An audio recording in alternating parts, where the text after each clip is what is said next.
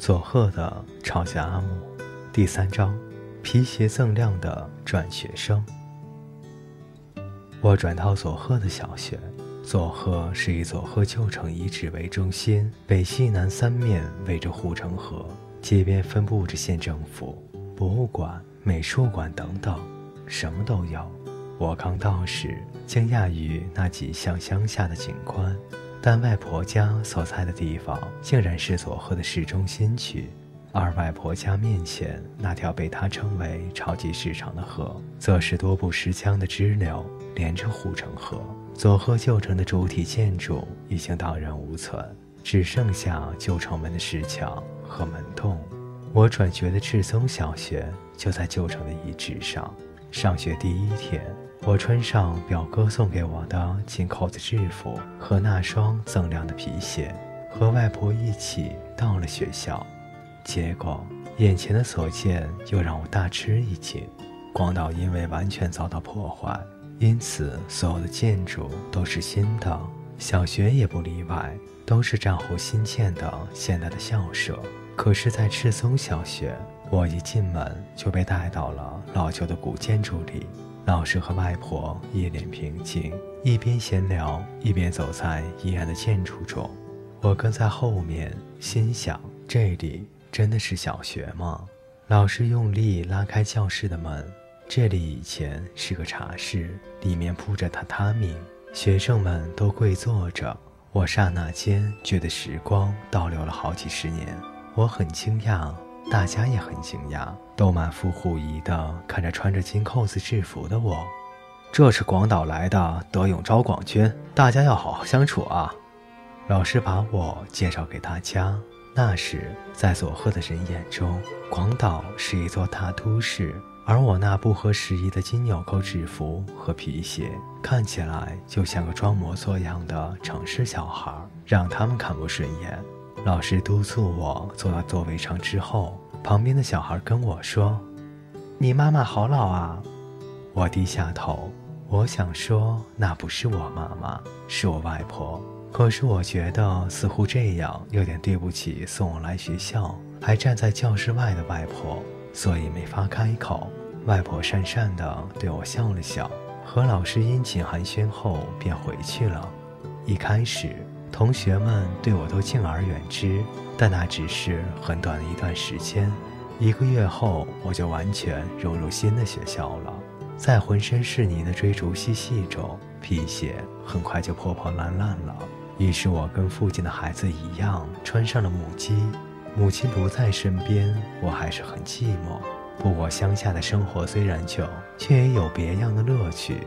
虽然不能去商店里买零嘴吃。但树上的果实也足够当零食。我在佐贺最先吃的是朴树果，漆黑的小果子，乍看上去似乎很难吃，但味道却是酸酸甜甜的，有点像杏子。河边有棵大朴树，树干岔开两根，有一个树瘤，让人看了就想爬上去。大伙儿一起爬上去摘果子，果子很小，每个人不吃上几百颗是不会饱的。我们常常七八个人一起爬上树，攀着树枝，摘了果子就往嘴里送。那是爬树游戏和零食时间融为一体的快乐的悠闲时光。是值秋天，佐贺还产茱萸果、柿子等等。对于城市长大的我来说，都是新鲜事儿。当然，这些游戏不需要花钱。爬树，在河边追逐，转眼间一天就过去了。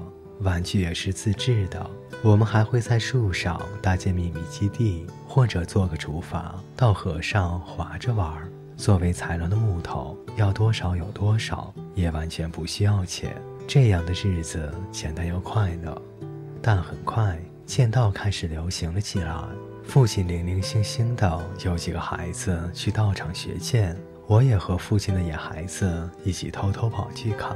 那些平常和我们一起满身泥巴追逐奔跑的同伴儿，在剑道场里穿着道服，神情肃穆地挥着竹刀，那模样就是没来由的帅，让人动心。我也想学剑道，我赶紧跑回家跟外婆说：“阿母，我今天去看剑道了。”哦，很帅呀。是啊，我也想学剑道。哦，学学也好。真的，想学就学呗。真的吗？那明天陪我去道场报名，他们会告诉我们要买哪些护具和面罩。嗯，要花钱啊。嗯，要钱。我那个钱字还没有说完，外婆的态度就突然大变。哦，那别学了。啊，那别学了。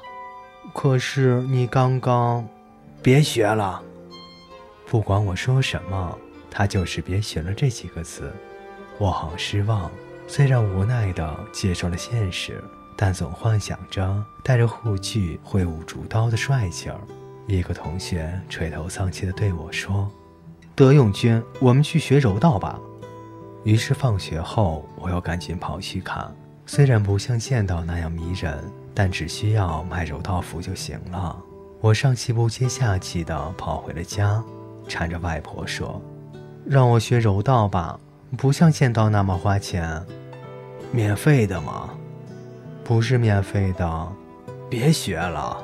要是在平常，我不会再任性的多说什么。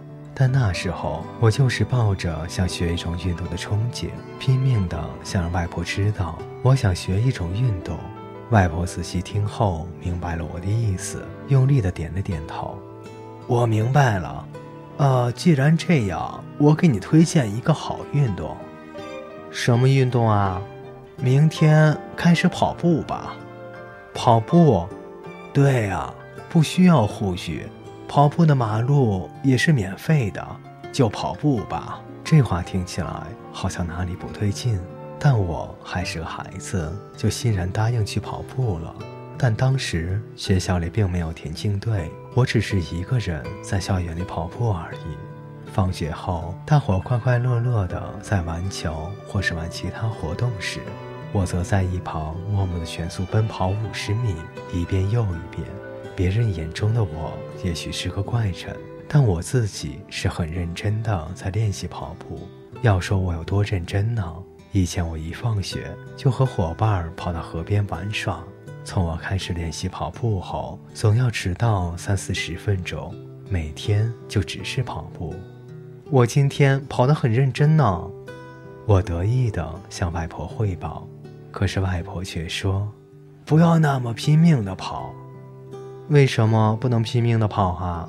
因为肚子会饿呀。哦，他还想要说什么？我离开时，他一把拉住我说：“还有啊。”你跑步的时候是穿着鞋子吗？是啊，傻瓜，要光脚跑，否则鞋子会磨坏的。但我没有听这两个吩咐，我每天还是拼命的跑，当然也穿着鞋子继续跑。以树果为零食，自己做玩具，运动也只是跑步，实在是非常简单的穷日子。但那时我还是个孩子，也不觉得这样太辛苦难过。有一天，我心血来潮地对外婆说：“阿木，虽然我们家现在穷，以后有钱就好了。”可是外婆却是这样回答我：“什么话呀？穷有两种，穷的消极和穷的开朗。我们家是穷的开朗，而且呀，我们跟由富变穷的人家不一样。”你不用担心，要有自信，因为我们家的祖先可世世代代都是穷人。做有钱人很辛苦，要吃好东西，要去旅行，忙死了。而且穿好衣服走在路上，还要担心摔一跤。光从这一点上来看，穷人习惯穿脏衣服，淋了雨坐在地上摔跤也无所谓啊！贫穷真好啊！我也只能说。阿姆，晚安。